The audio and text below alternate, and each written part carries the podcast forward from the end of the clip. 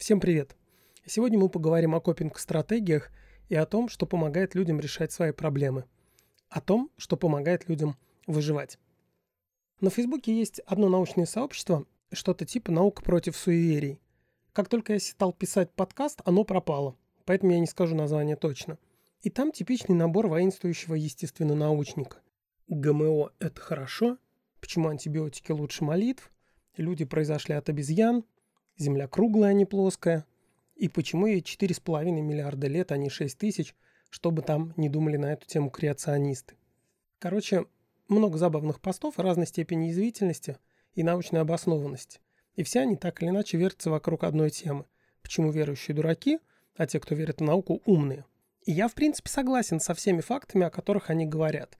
И про ГМО, и что Земля шарообразная, и про теорию эволюции. Страшно ее люблю, кстати и про достижения современной доказательной медицины. Это все так. Но сообщество все равно чем дальше, тем больше меня раздражает. Потому что это воинствующая наука, которая не просто рассказывает про свои достижения, про генетику, астрономию, математику, химию. Нет, она идет крестовым походом на все, что на глаза попадется. И это крайне деструктивно. Членам сообщества обязательно надо показать, что они умные, а все, кто не они, клинические идиоты. Да, верующие довольно часто бывают неумны, но такое высокомерие меня бесит. Особенно раздражает вопрос, неужели они не понимают, что мистические практики не помогают? Почему они такие тупые? Ведь наука уже все доказала. И вот тут у меня подгорает. Хочется сказать, чуваки, вот вы такие умные, все вроде знаете, а элементарных вещей не понимаете. Может быть, вы не такие уж умные, как кажется, раз не отдупляете, почему эти люди так упираются в своем мракобесии. И вы такие смешные в этот момент смешные и жалкие. Создается впечатление, что вы хотите самоутвердиться за счет всех остальных. Вы собрались тут покрасоваться по ходу. В итоге получается странная ситуация. Вроде как говорите правильные вещи, но в целом не правы. Вы мудаки, которые правы. Опс, какое странное сочетание. Я как психолог более или менее понимаю, почему люди выбирают такой ненаучный путь. А также я знаю, почему они так крепко за него держатся. Эти самые верующие. И если их не убеждают ваши аргументы, это значит не столько то, что они тупые, вот не факт, а скорее, что вы делаете что-то очень и очень неправильно. Но вам неприятно об этом думать. Тем не менее, давайте смотреть правде в глаза. Тупые тут не одни верующие. Вы тоже довольно необразованы и скудоумны, раз не можете понять, где именно накосячили со своим научпросветом. Все это простительно, если вам 20 лет. И вы только что с большим трудом добыли какое-то знание, выучили что-то новое – вы горды этим знанием и противопоставляете себя другим, которые его не знают. Это юношеское мироощущение вполне понятно. Мне бы хотелось поговорить об этих заблуждениях, чтобы вы, те, кто меня слушает, не делали таких ошибок. Может показаться странной такая моя горячность. Это все потому, что я был таким же снобом. Пусть не в такой хамской форме, но был. И теперь мне за это стыдно. Феномен, в силу которого люди до упора цепляются за свои очевидно неверные знания – необыкновенно распространенно касается всех сфер жизни. Он лежит в основе копинг-стратегий, которые применяет человек. Копинг – это совладание с чем-то. С тяжелой ситуацией, со стрессовой ситуацией, с каким-либо жизненным кризисом. По сути, сегодня мы завершим цикл подкастов, в котором мы говорили про горе. Помните? Пять стадий Кюблер-Росс и про то, как утешать. Специалисты из МЧС, работающие с ПТСР, посттравматическим стрессовым расстройством – и консультанты, сопровождающие людей, переживающих горе, хорошо про эту штуку знают. И все это один и тот же феномен. Отвлекусь на секунду. Чем мне нравится психология, так это тем, что явление, которое она изучает, проецируется во все сферы жизни.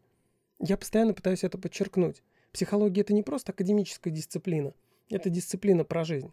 Собственно, это я и пытался всегда показать на занятиях. Никому не рассказывайте, но мне не очень важно, как много вы запомнили из рабочей программы. Мне хочется, чтобы вы смотрели на жизнь иначе, более взросло. Вот это более достойно моих усилий. Лирическое отступление закончилось. Итак, давайте начнем. Для начала нам потребуется ввести развлечение между внешне схожими, но очень разными по сути понятиями. Страх и тревога. Как вы, наверное, догадываетесь, их главное отличие в определенности. Страх – это когда мы боимся чего-то конкретного. Тревога – когда боимся не пойми чего – нам просто плохо, когда что-то может случиться, и нас это волнует. Если в описании фигурируют слова «что-то» или «непонятно что», то мы имеем дело с тревогой. Возникает вопрос, что же хуже, страх или тревога? Я уверен, что вы бы ответили правильно, но давайте сверим часы. Страх переживается легче потому, что когда ясно виден противник, у нас есть шанс его победить. Просто за счет того, что вы можете придумать какую-то стратегию поведения. Если вы боитесь нищеты, вы будете копить. Если боитесь голода, будете делать запасы заготовки.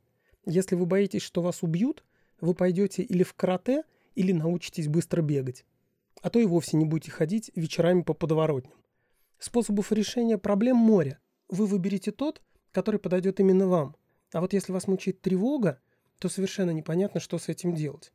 Если вы не понимаете, чего именно боитесь, вы находитесь в подвешенном состоянии, беззащитном. У вас море сил, но они быстро закончатся. Нельзя долго держать себя на взводе. Вы или наделаете глупостей, или доведете себя до нервного срыва. Это первое. Первый факт, который нам понадобится. Второй факт – это история про плацебо. Это такая штука, которая не является лекарством, но действует как лекарство, если вы в него верите. Чистой воды психосоматика. То есть ситуация, когда наше психологическое состояние влияет на физическое. Вера в таблетки на состояние здоровья. Именно поэтому, если вы ни бельмеса не смыслите в медицине, дорогое лекарство психологически работает лучше, чем дешевое. Схема примерно такая. Если оно дороже, оно лучше. Если оно лучше, я быстрее выздоровлю. О, выздоровел. Куклы Вуду из той же оперы. Если вы верите, что на вас навели порчу, и верите, что это вообще работает, вы не жилец. Вам поплохеет. Второй историей после истории про плацебо является эксперимент со стариками, которые жили в доме для престарелых. Исследователи разделили их на две половины – Первой половине дали возможность менять какие-то незначительные мелочи. Мелочи казались распорядка жизни в этом их бабушкарии. Типа там цвет стен, время завтрака, какие цветы будут в горшках и сколько раз в день их можно поливать. Понятно, что это все не сильно влияет на здоровье обитателей приюта, но они могли этими параметрами каким-то образом манипулировать. А второй группе предложили все то, что выбрала первая, но в директивном порядке. Мол, лучшие дедушководы страны пришли к выводу, что вам лучше то-то и то-то. Как показала жизнь, удивительным образом старики из первой группы жили дольше. Это был лонгитюдный, то есть длительный эксперимент, и исследователи могли оценить все в цифрах. Люди, которые могли влиять на условия своей жизни, даже если они не были существенными, чувствовали себя лучше и жили дольше. Иллюзия контроля целительно сказывалась на их состоянии. Помните об этом, когда будете директивно командовать своей бабушкой или прабабушкой. Иногда правильнее дать им выбрать какую-то чушь, которая вас раздражает и кажется вам ненужной. Но для них это реально важно. Наконец мы подошли к самой сердцевине. Той самой копинг-стратегии, о которой я и хотел рассказать. Психологи, работающие с ПТСР и прочими травмами психики от жизненных бед, знают, что один из первых вопросов, который задает себе человек – у которого обнаружили рак или другую смертельную болезнь. Это ничем лечится, и нисколько мне осталось. А почему я? Не всегда это первый вопрос, но обязательно один из первых. Причем понятно, что в случае онкологии это довольно бессмысленная штука. Болезнь уже есть. Среди фиксированного списка причин – наследственность, радиация, канцерогены, стресс – можно выделить одну, но вообще говоря уже поздно. Все уже случилось. Несмотря на соображения логики и здравого смысла – по материалам одного из исследований, 98% больных имело свою четкую теорию заболевания. Мы видим, что у больных обнаруживается большая потребность в поиске смысла. Почему или даже зачем это случилось? Вопрос «зачем» даже эффективнее, и вы скоро поймете, почему. Когда исследователи пытались выяснить, какая из атрибуций, то есть причин, более эффективна, выяснилось, что это совершенно неважно. Даже если вы думаете, что причина в том, что вас пьяный эльф обоссал. Прошу прощения за казарменный юмор. Важнее не содержание причины, а степень уверенности. Только одна причина плохо влияет на течение будущего лечения. Если человек объясняет болезнь наследственностью, вот тогда он будет плохо лечиться и плохо адаптироваться. Вы уже, наверное, догадались, почему. Просто потому, что на наследственность нельзя никак повлиять. Если я курил и заболел, я брошу. Если жил у помойки, перееду. Если жрал не натуральное, Буду есть с пола. Ну, в смысле, с грядки. Если заболел, потому что не верил в Бога, пойду в церковь. В случае с генетикой вариантов нет. Ее не поправишь. Карту уже сдали. Играй тем, что есть. Именно поэтому такая атрибуция самая опасная. Нет возможности повлиять. Вспоминаем стариков, которые выбирали, в какой цвет красить стены. Для адаптации нужно найти относительно контролируемую причину и влиять на нее. Цель этого процесса – не найти правильное объяснение, а найти хоть какое-то. Цель не научное исследование, а поиск смысла, лично для себя.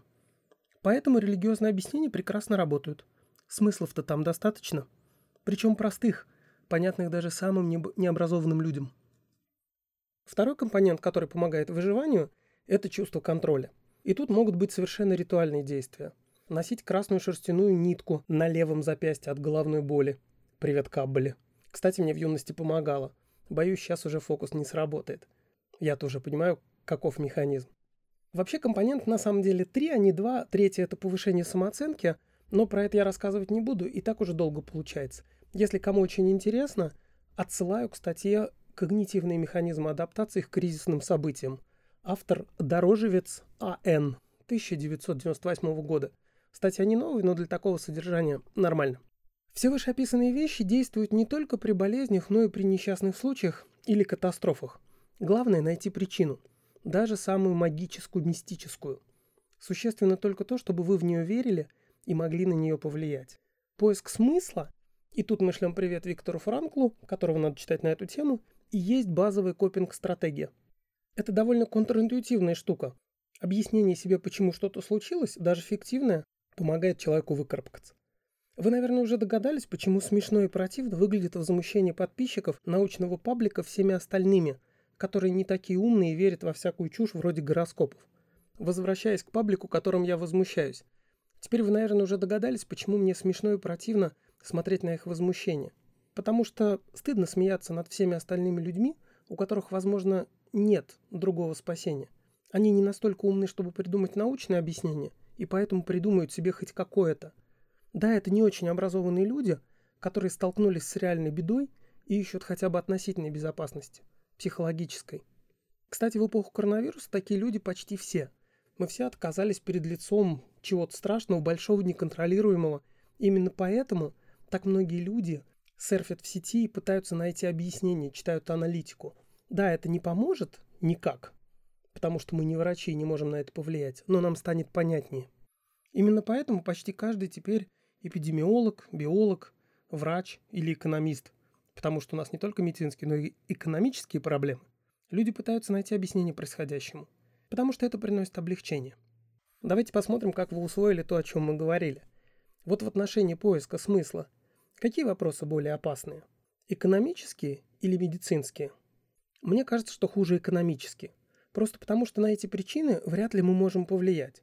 В случае с болезнью лучше, потому что уж мыть руки, носить маску или стараться не выходить из дома может каждый. Даже если это неэффективно с точки зрения биологии, это не бесполезно в смысле эмоционального состояния, которое в свою очередь влияет на иммунитет. Возвращаясь к паблику. Наука, которой человек не знает, это источник тревоги. Если человек плох в области биологии и физиологии, то все связанное с болезнью для него один огромный вопрос. То есть это тревога. Непонятно что. Она может стать страхом только в том случае, если человек выучит биологию, генетику, эпидемиологию и бог весь что. Но такое, как вы понимаете, маловероятно. А вот религия позволяет трансформировать тревогу в страх. Это происходит, если человек верит, что болезнь – это наказание за его грехи. Или дана ему, чтобы он исправился. Тут вообще предполагается действие, которого от него ждут. Человек понимает, почему его наказали, и может поторговаться, ну то есть повлиять на ситуацию.